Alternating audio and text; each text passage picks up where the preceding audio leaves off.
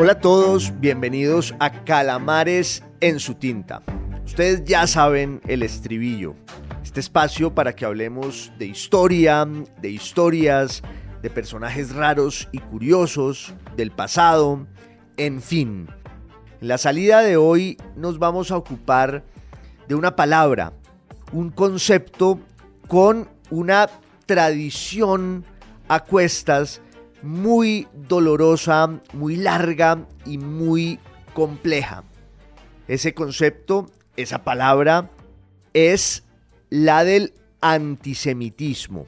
que ha vuelto a aparecer en la superficie a causa, claro, del atroz e irresoluble conflicto en Palestina. Esa guerra, ese enfrentamiento entre dos pueblos, el pueblo judío y el pueblo árabe, que reclaman con sobradas credenciales de lado y lado el derecho histórico a estar en un mismo territorio, a ocuparlo, a existir en él. La historia de la palabra de la que vamos a hablar hoy tiene todo que ver con uno de esos pueblos, el pueblo judío. De alguna manera también tiene que ver con el pueblo árabe. Usamos mucho la expresión del antisemitismo.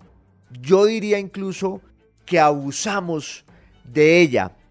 porque ese es el destino de las palabras que son como armas de doble filo. Con ellas abarcamos el mundo, le damos sentido, lo nombramos, como en ese poema maravilloso del gran Eliseo Diego, un maestro cubano que alguna vez cantó, voy a nombrar las cosas, los sonoros altos que ven el festejar del viento. Para eso son las palabras, para que le demos un lugar a cada cosa en el mundo y podamos ya dije, abarcar la realidad, pero siempre de forma insuficiente. Por eso decía que las palabras son armas de doble filo, porque nos sirven para nombrar el mundo y darle sentido, pero también las usamos tanto que las vamos despojando de peso, de significado, las vamos vaciando de su contenido. De alguna manera las palabras son como esas monedas oxidadas que van de mano en mano, de boca en boca y se van borrando. Y luego las usamos de forma tan indiscriminada que no sabemos con exactitud cuáles son los alcances o por lo menos el origen y la historia de esas palabras con las que tratamos de comprender y de asir la realidad, nuestro presente y todo lo que va ocurriendo. En el caso del antisemitismo, estamos hablando de una palabra que surge en la segunda mitad del siglo XIX en Alemania y que sirve luego para designar todo un sistema de prácticas políticas y culturales y hasta filosóficas y morales que entrañan el odio a los judíos. Muchos se precipitan a señalar que en el antisemitismo cabría, además del odio a los judíos, el odio también y el desprecio por otros pueblos semitas o semíticos, como el pueblo árabe, como el pueblo fenicio. Lo que pasa es que el pueblo fenicio pues se fue perdiendo en el río del tiempo y es un pueblo de la antigüedad. Pero sí, en términos literales, el antisemitismo podría designar el odio hacia todos los semitas, donde están por igual hebreos y árabes. Sin embargo, la historia de ese concepto tiene que ver con un hecho y una realidad innegables que son los de la persecución, los ultrajes y el odio consistente y sistemático hacia los judíos. Antes de que existiera el concepto del antisemitismo, que se va a acuñar en la Alemania de los años 70 del siglo XIX, y ahora vamos a ver un poco en qué contexto y por qué, existió también la idea del semitismo, que es más bien un concepto que tiene que ver con la historia de las lenguas y la identidad de los pueblos en la antigüedad que hablaban esas lenguas originarias. Ese fue un debate larguísimo sobre el que ya vamos a volver, que aspiraba a indagar y ahondar en eso, en el origen arquetípico de los idiomas de la especie humana, casi desde la Torre de Babel y su debacle, cuando el primer y perfecto idioma originario se va disolviendo y se bifurca en todo lo que después empezaron a ser las lenguas en las que vivimos, en las que nos comunicamos, en las que tenemos tantos encuentros y desencuentros y que empiezan a caracterizar a cada uno de los pueblos y naciones que las hablan. Y esa es pues la historia también de la humanidad.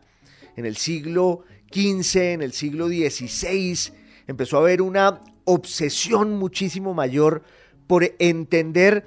casi desde una perspectiva científica, aunque en ese momento no lo era del todo, los orígenes y las raíces de las lenguas. Eso tiene mucho que ver con varias cosas. Por un lado, con los viajes de exploración y explotación geográfica y colonial. Tiene que ver también con el renacimiento en la Italia y en la Europa del siglo XV y del siglo XVI, cuando hay un florecimiento de la curiosidad también por el pasado. Hay una obsesión arqueológica que lleva a la comprensión cada vez más profunda de las lenguas, los idiomas,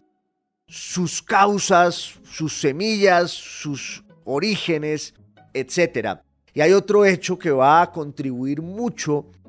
a ese afán por reseñar de manera minuciosa la historia y el recorrido de las lenguas, que es la reforma protestante, que es un hecho que ocurre casi niega el renacimiento, la reforma protestante, es por lo menos una respuesta y una reacción y una refutación del espíritu neopagano del renacimiento. Y la reforma protestante tenía una vocación lingüística fundamental porque los grandes caudillos y precursores del protestantismo, para empezar Martín Lutero, eran grandes conocedores de las lenguas bíblicas y como se empiezan a hacer las grandes ediciones críticas del texto bíblico, hay en la academia, en las universidades, una obsesión por ahondar en el pasado que arrastran consigo los idiomas. Y entonces ahí tenemos un poco la aparición de esa idea de los pueblos semitas, de los pueblos indoeuropeos o arios. Ya vamos a hablar de eso un poco más adelante porque antes del concepto mismo de lo semítico y de lo antisemítico, está una realidad histórica muy antigua que es la del odio y el repudio a los judíos. Muchos han tratado de remontarse en el tiempo para encontrar los orígenes de esa tradición, llegando hasta Egipto. Y hasta un hecho clarísimo y es que en la antigüedad los judíos empiezan a concebir y a ejercer una identidad que los distancia de otros pueblos, de las demás civilizaciones, por un hecho religioso clarísimo, que es el hecho fundante del judaísmo y de la identidad judía, que es la revelación monoteísta. La idea esa de que hay un solo Dios que es el creador del mundo y que se le revela a ese pueblo, al pueblo judío, para llevar adelante, para ser el portador de esa noticia que lo constituye. Por supuesto que el monoteísmo les significó a los judíos en la antigüedad toda clase de conflictos y tensiones con los pueblos y las civilizaciones que estaban allí en el mundo mesopotámico, que estaban en el Medio Oriente. Luego, como se sabe, los judíos pasan una larguísima temporada, un exilio en otra de las grandes civilizaciones de la antigüedad, acaso la más poderosa, que es la civilización egipcia, y ahí también hay muchos momentos de crisis, ruptura y tensión entre los judíos y los demás. Es un poco eso que se llamó la excepcionalidad de los judíos que se va a manifestar luego en su relación, por ejemplo, con los asirios, con los babilonios, con los griegos y con los romanos. Es de hecho en tiempos de la dominación romana, diríamos que desde el año 64 antes de Cristo, cuando Pompeyo entra a Jerusalén, cuando empezamos a entender un poco esa relación entre el pueblo judío y el poder de Roma, que muy pronto va a ser un poder del todo imperial, porque los judíos se habían integrado con la cultura griega, que era una cultura pagana, pero ellos se impregnaron de la lengua y del pensamiento griegos, y luego cuando llega Roma, las autoridades políticas judías que se han restablecido en la tierra palestina, entre otras cosas, desde el siglo VI antes de Cristo, cuando un emperador persa, Ciro el Grande, permitió que los judíos regresaran del exilio en Babilonia a su tierra, a la tierra de Canaán, para reconstruir el templo y reconstruir su identidad cultural, religiosa y política, y allí se quedaron y luego se encuentran con los griegos cuando llegan los griegos al Medio Oriente y hay una especie de fusión de la cultura judía con la cultura griega. Eso va a ser determinante también para la concepción del Antiguo Testamento y luego lo que va a pasar con el cristianismo. Y luego llegan los romanos y con Roma hay una convivencia sobre todo política porque las autoridades de los judíos se pliegan al poder romano y son tributarios de lo que luego va a ser el imperio romano, pero había desde hacía mucho tiempo en el pueblo judío un ansia de libertad, había ya el fermento de una especie de vocación rebelde, sediciosa, libertaria con respecto a esos poderes extranjeros que estaban allí. Primero el poder pagano de los griegos, contra el cual en un momento dado los judíos se van a levantar, y luego del todo contra los romanos, ya cuando Roma era un imperio. Fue el, imperio romano entre el año 64 después de Cristo y el año 135 después de Cristo, el que termina expulsando de su tierra hasta 1948 y un poco antes en todo el proceso del asentamiento sionista al pueblo judío. Fue una guerra sin cuartel, la de los romanos contra los sediciosos, los rebeldes y revolucionarios judíos que querían la libertad de su pueblo y de su estado. Y entonces Roma se enfrenta contra ellos y termina por arrasarlos, aplastarlos y empieza el largo, azaroso, doloroso y traumático destino de la diáspora. Entre el año 70 con la destrucción del templo y el año 135 después de Cristo, Roma destruye al pueblo judío ahí en Palestina, lo expulsa y viene un nuevo trecho de esa historia del judaísmo en el que el antisemitismo empieza a fraguarse. De hecho, el origen verdadero del antisemitismo, porque los romanos tenían una actitud muchas veces hostil hacia los judíos por razones políticas, y había sí en algunos autores romanos, piensen ustedes por ejemplo en Tácito, en Juvenal, en Amiano Marcelino, cierto desdén y una visión crítica frente a las prácticas y los rituales de los judíos. Pero no podemos decir que ese era el antisemitismo como lo vamos a entender luego, sobre todo a partir de un momento muy concreto, que es la confrontación, la lucha, la disputa entre los judíos y los cristianos.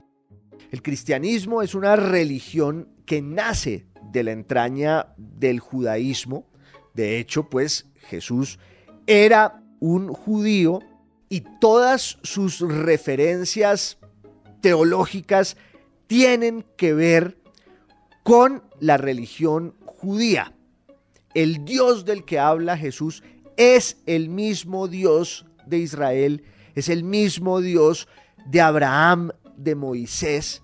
solo que el mensaje cristiano lleva más allá la revelación monoteísta de los judíos hasta la encarnación de ese Dios en la figura del Cristo. Y luego, esa idea del cristianismo, el Evangelio, también se va a transformar porque aparece un personaje allí que se llama Saulo de Tarso, San Pablo, que persuade, convence a los cristianos de que ese mensaje tiene que ser llevado no solo al ámbito de los judíos que están dispersos por todo el Medio Oriente, sino también a los gentiles, a los paganos, a los no judíos. Y entonces el cristianismo se vuelve una religión universal, que adquiere otra condición porque es la mezcla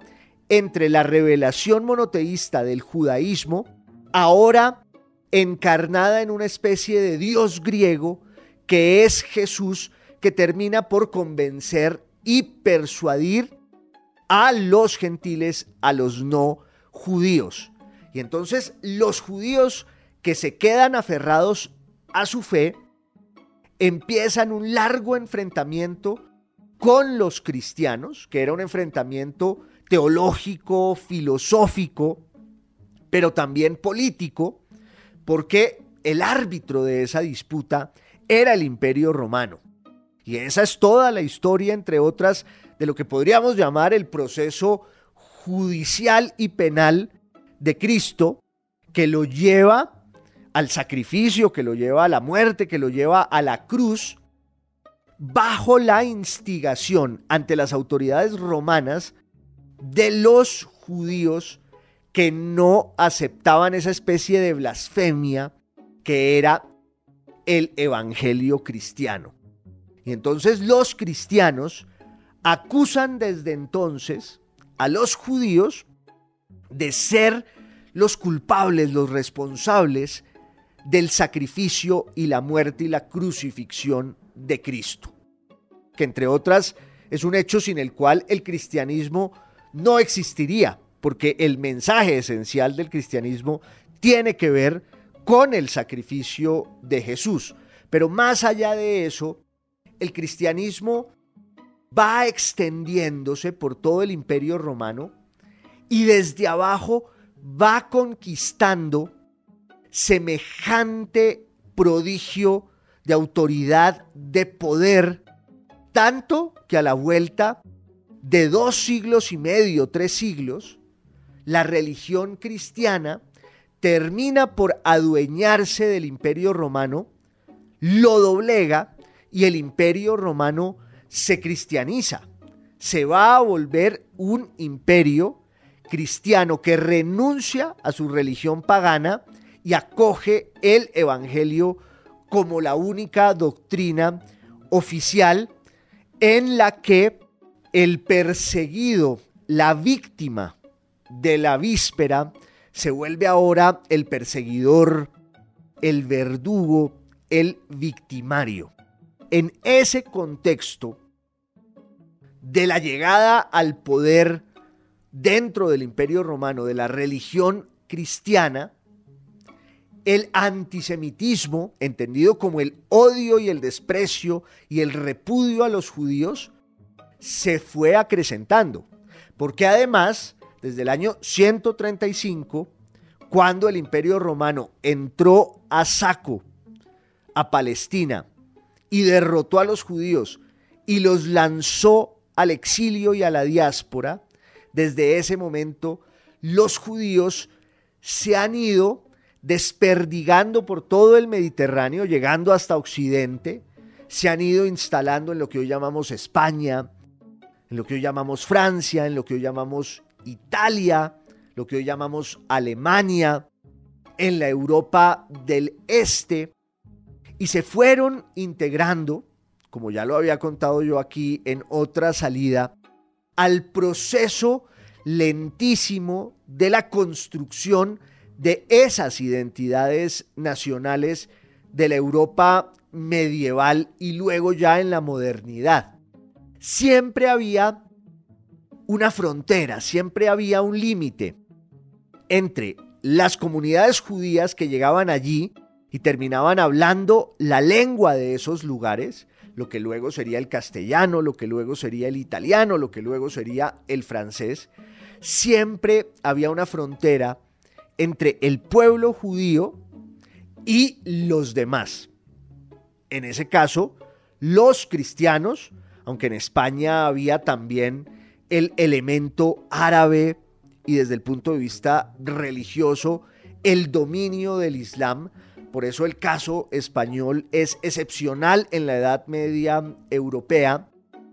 pero fue allí cuando se empieza a forjar y luego se va recrudeciendo la hostilidad y el odio hacia los judíos. En España no, en España había una convivencia relativamente pacífica y armónica entre judíos, musulmanes y cristianos, incluso antes de la llegada de los árabes a España, bajo la dominación germánica de los visigodos, los judíos se pudieron instalar allí sin mayor problema. Pero en la Edad Media y sobre todo en los siglos finales de la Edad Media, el odio al judaísmo se va incrementando y se va concibiendo también una especie de prejuicio y una caricatura sobre el judío como el portador de las peores depravaciones, los pecados, los crímenes. Ahí hay varios hechos que determinan esa nueva realidad. Uno de esos hechos es el de las cruzadas, porque los cristianos occidentales van a Tierra Santa a recuperar, en teoría, los lugares santos desde el siglo XI, desde el año 1095, y son dos siglos largos en los que va a haber unas empresas militares bélicas de los cristianos de Occidente, instigados por el Papa, los reyes y los señores feudales, para ir a Tierra Santa, a Palestina, a recuperar de las manos de los musulmanes los lugares santos. Y allá había también muchas comunidades judías y como que había un contraste siempre de parte de los occidentales entre los judíos que estaban en Occidente y los que estaban en Oriente. Hubo otro hecho determinante en el recrudecimiento del antisemitismo y fue la peste del siglo XIV, la llamada muerte negra, cuando los occidentales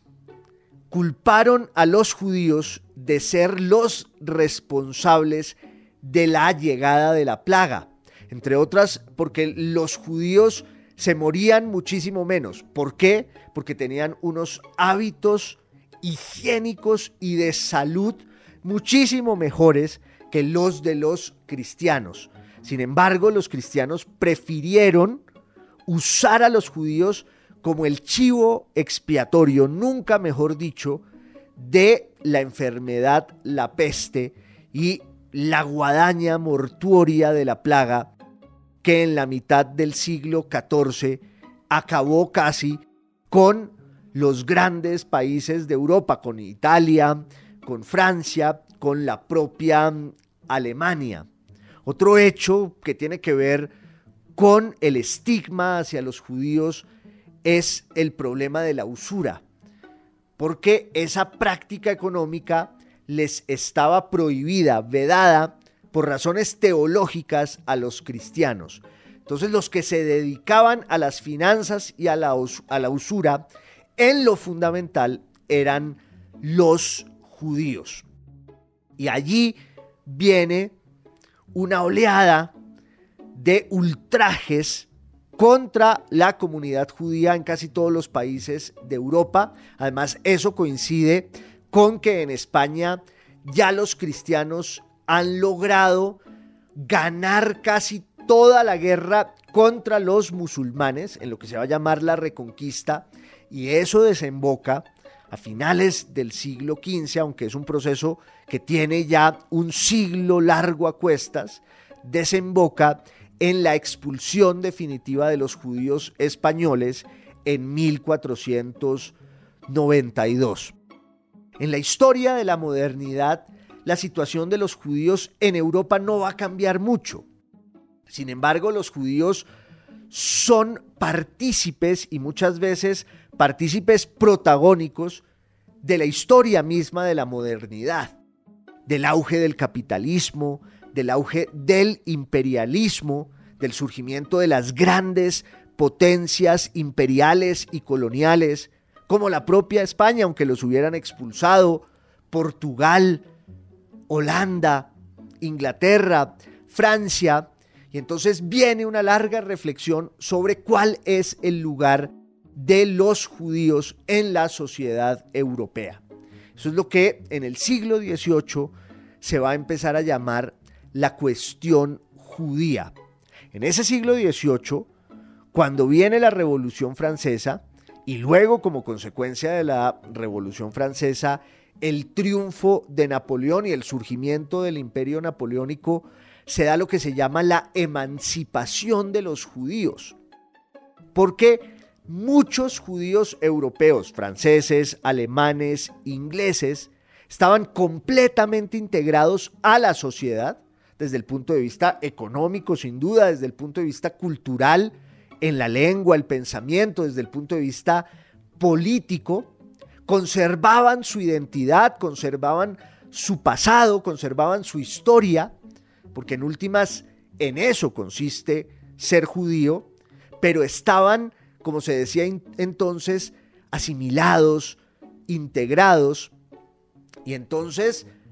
hay el planteamiento de cuál es el lugar de los judíos en la sociedad europea, lo que se llama la cuestión judía.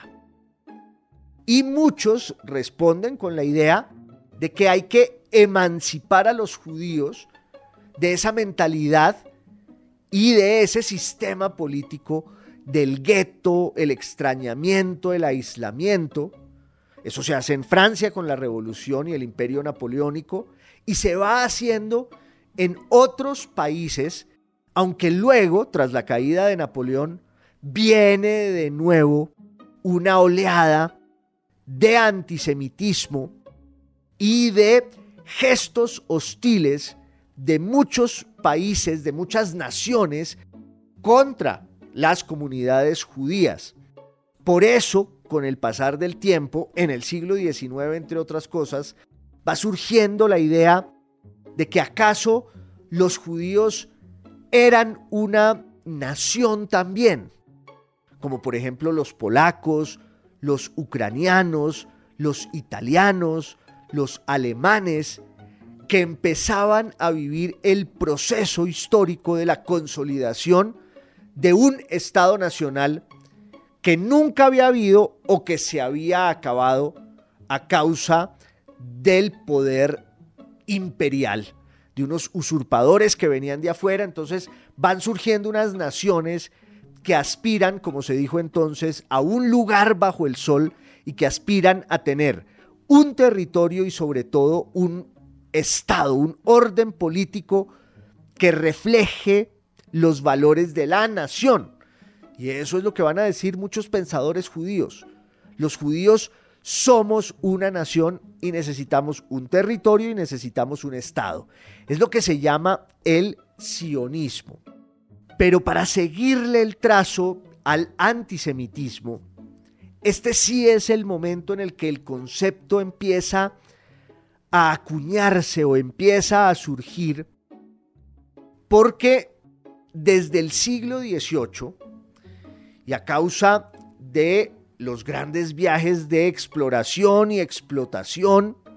y también en el contexto de ese florecimiento cultural que se da en Europa que llamamos la ilustración, donde van surgiendo cada vez más universidades. Las universidades eran instituciones medievales muy vinculadas con la teología, pero ya en el auge de la modernidad, en el siglo XVII, en el siglo XVIII, las academias y las iniciativas muchas veces privadas de los mecenas con sus salones empiezan a volverse universidades que compiten con la tradición universitaria medieval y esas nuevas universidades aspiran a un modelo ya no teológico, sino científico, en el que, insisto, la influencia de los viajeros y sus relatos y noticias es enorme. En esos viajes hay la posibilidad cada vez mayor de contrastar las lenguas de las naciones europeas con las que están en esos parajes lejanos que la sensibilidad occidental y europea empieza a visitar y a explotar. Y entonces surge una disciplina que ya venía un poco de antes, que es la filología. El propio Dante había hecho tratados filológicos, por no irnos más atrás, y en el Renacimiento, etc. Pero en el siglo XVIII la filología, es decir, la ciencia de la lengua, se va volviendo más rigurosa y viene una obsesión por entender de verdad el origen de los pueblos, las raíces y conexiones que hay entre las civilizaciones a partir de ese hilo revelador que es el del idioma. Y entonces surge, por ejemplo, la hipótesis, luego comprobada, de que había una genealogía, había un parentesco de distintas lenguas y de distintos pueblos, parentesco que se remontaba hasta la antigüedad de la India y un poco más atrás, que es la idea de que hay una familia de pueblos arios o indoeuropeos que coinciden en la estructura del pensamiento a partir de cómo fue evolucionando esa lengua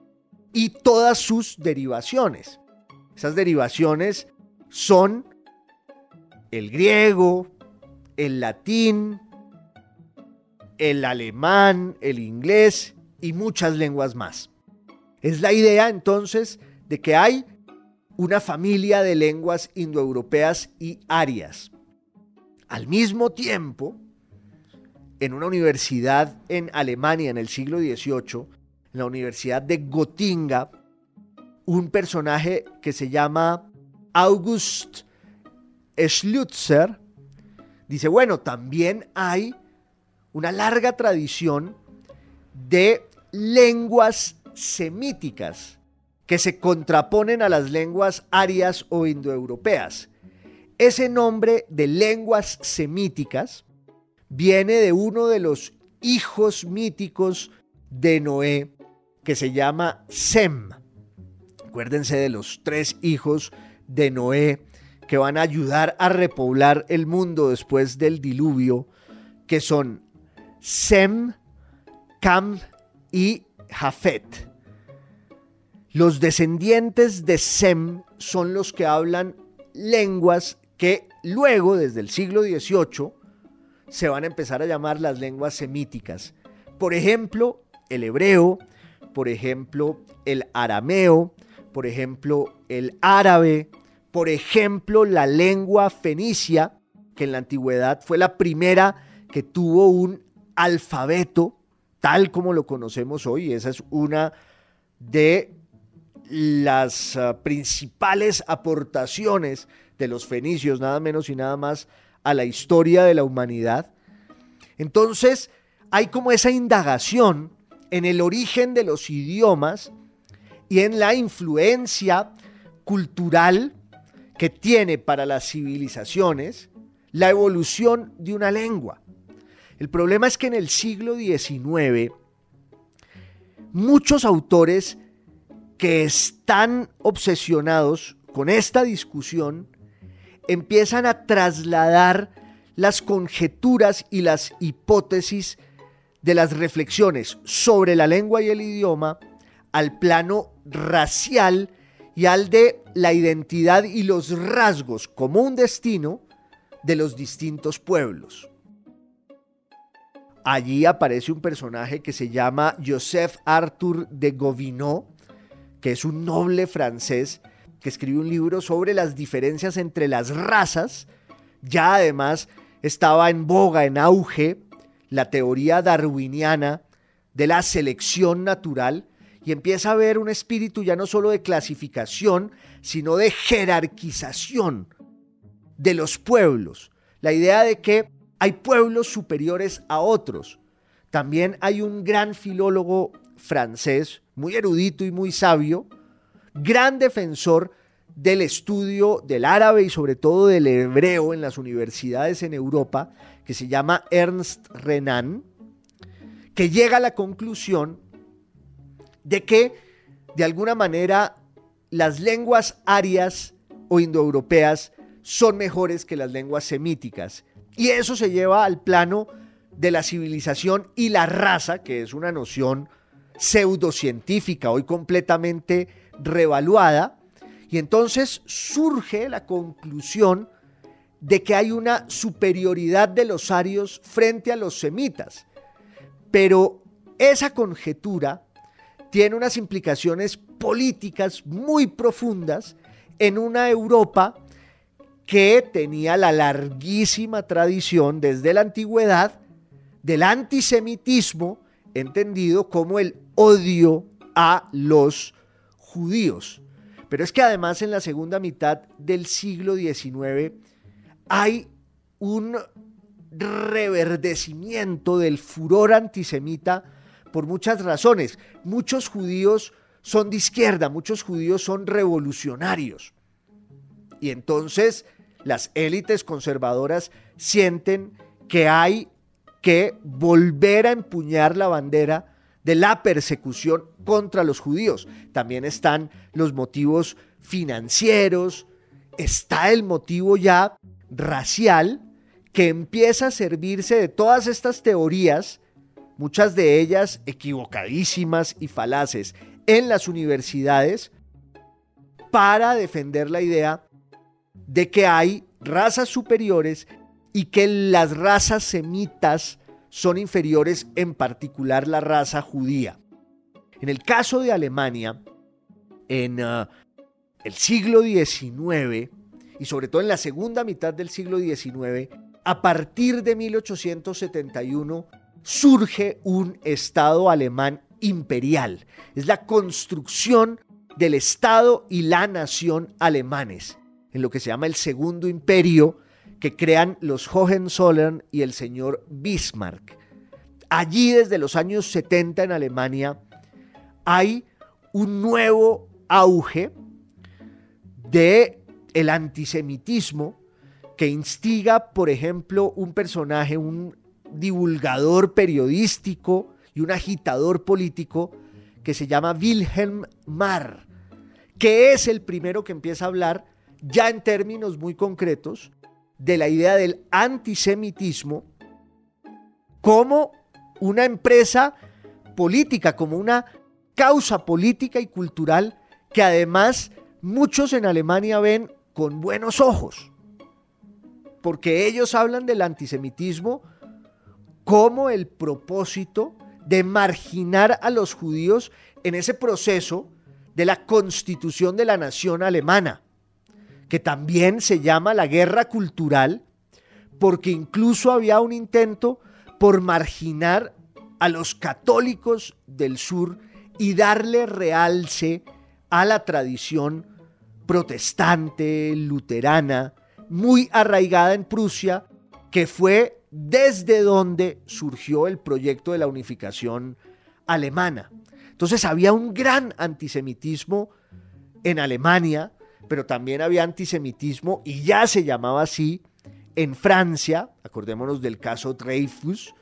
un oficial del ejército francés que fue acusado de espionaje y luego se supo que era una intriga por ser judío. En Inglaterra, en Rusia, nace la expresión del pogromo, el pogrom que es el desastre total o el ultraje contra estas comunidades que empiezan a obsesionarse con la idea de encontrar un Estado en el que puedan existir y en el que nadie los persiga. Insisto, esa es la noción del sionismo, que es consecuencia del antisemitismo.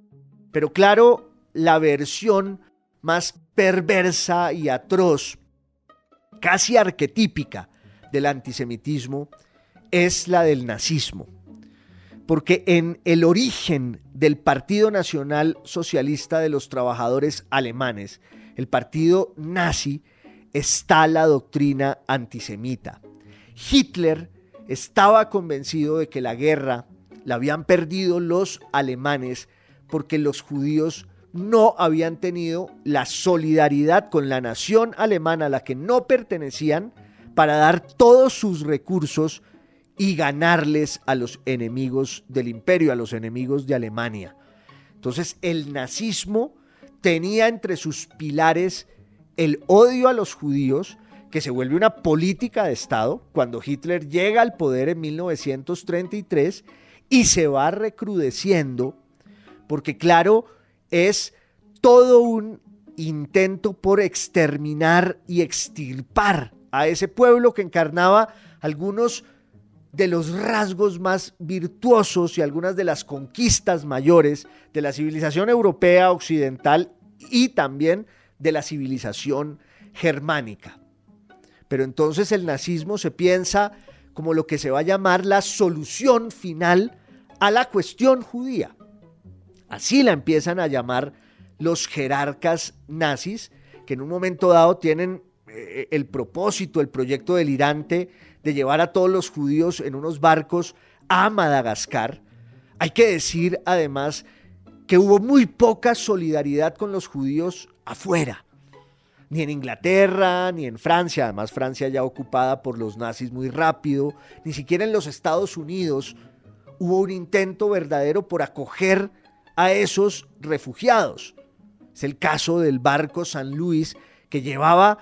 miles de víctimas judías y no las quiso recibir nadie. Entonces había siempre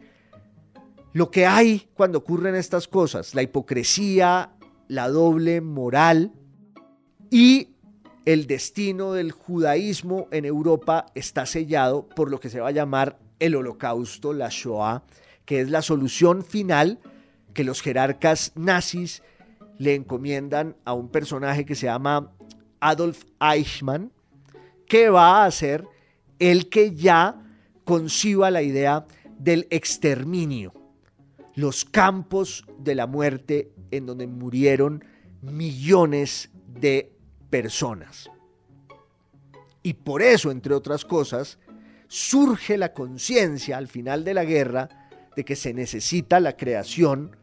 de un Estado judío, lo que se llamó durante décadas un hogar judío en Palestina,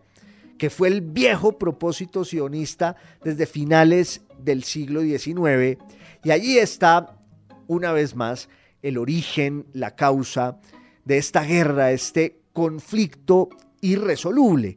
porque allí en Palestina, desde el siglo VII después de Cristo, estaban los árabes. Y esos son dos derechos históricos legítimos que se contraponen y que reclaman la presencia en un mismo territorio. Yo quería que habláramos en esta salida del antisemitismo para recrear un poco la historia del concepto y lo que hay detrás, también porque hay un abuso y una distorsión de lo que de verdad es el antisemitismo,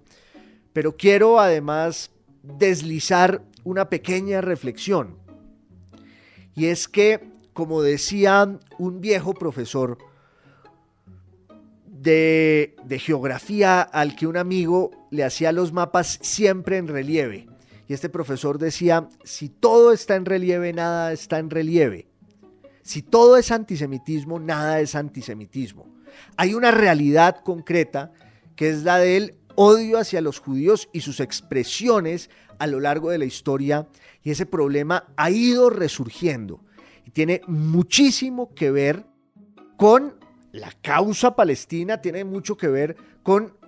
el rechazo en muchísimas partes hacia las acciones y los ultrajes y las infamias del Estado de Israel, que por supuesto tiene derecho a defenderse, sí, tiene derecho a existir, sí, pero eso no significa el exterminio de un pueblo. Además que los judíos no pueden ser los responsables de algo así. Pero más allá de esa discusión, que es complejísima y que es interminable y que no se puede ver con los ojos maniqueos y binarios de la hinchada del fútbol, es importante que tengamos en cuenta que la crítica que se le haga a un gobierno concreto y a un Estado concreto no debe ser tenida siempre por antisemitismo. Y estoy hablando de la crítica que se le puede hacer al Estado de Israel en muchas de sus acciones infames y ultrajantes. Eso no exculpa a los